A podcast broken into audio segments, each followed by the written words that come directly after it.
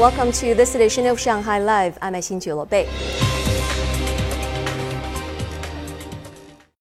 The World Artificial Intelligence Conference 2021 opened today with heads of domestic tech companies offering their vision for future AI applications. Many believe the technology will reshape human society. Siqi takes a look.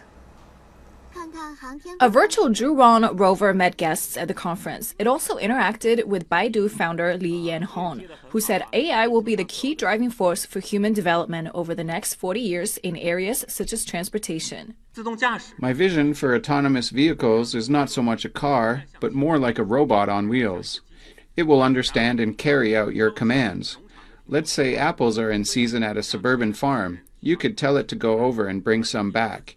In the next two to three years, we plan to launch our shared autopilot vehicle services in 30 cities across the country.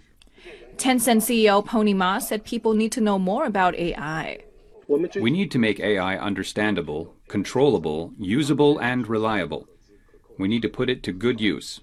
Huawei's rotating chairperson Hu Houkun used Shanghai's 12345 help hotline to illustrate how AI can help a city manage itself with greater efficiency.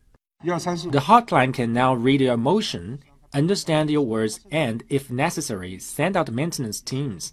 The backstage server can even predict events like water pipes possibly breaking when a cold front hits. Today's World AI Conference Forum released an index report on the country's level of innovation in AI sector. China ranked second in this year's report, coming just after the United States, and ranked among top 10 in policy support, innovative resources, and industrial environment. China's ranking went up from third place last year. The number of new patents, research articles, and computational power in this sector have really jumped into the world's leading tier. We also lead in market size and the number of companies in this field. Also at the conference, the Shanghai Science and Technology Commission and a few research institutes released a city work plan that looks to increase the use of AI in healthcare, education, and elderly care. Suzy Shanghai Live. Ministry of Commerce spokesperson Gao Feng said today that certain countries need to immediately correct unreasonable crackdowns on Chinese companies and noted that China has stressed on many occasions that forced labor allegations in Xinjiang are totally against facts. Gao's remarks came in response to reports mentioning that the president of the parent company Muji, a lifestyle retailer, stated that no human rights violations had been found and the company will continue to use cotton from Xinjiang.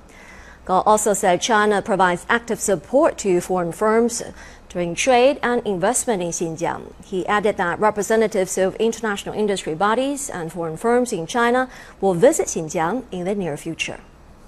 A male Asian elephant in China that split off from his herd for 32 days was tranquilized and returned to the Xishuangbanna National Nature Reserve in Yunnan. The young male had previously been part of the herd that has been wandering through the southwestern province of Yunnan for more than a year.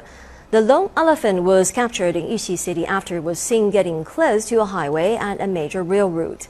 The local government said it's healthy and did not suffer any injuries during the transfer. The remaining 14 elephants are currently lingering in southwestern forests of Yuxi.